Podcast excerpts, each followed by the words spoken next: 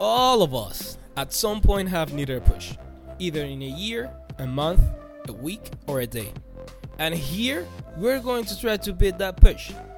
This podcast will help you to unplug for a few moments from that universe of content consumption of information, sometimes necessary and sometimes not.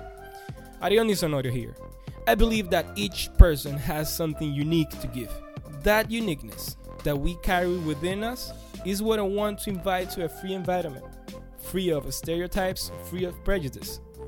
The first episode will be out next Monday, November 2nd. In the meantime, if you want to join this little tribe, you can find me on Instagram as Free Environment. Well, for now, it's time to say bye.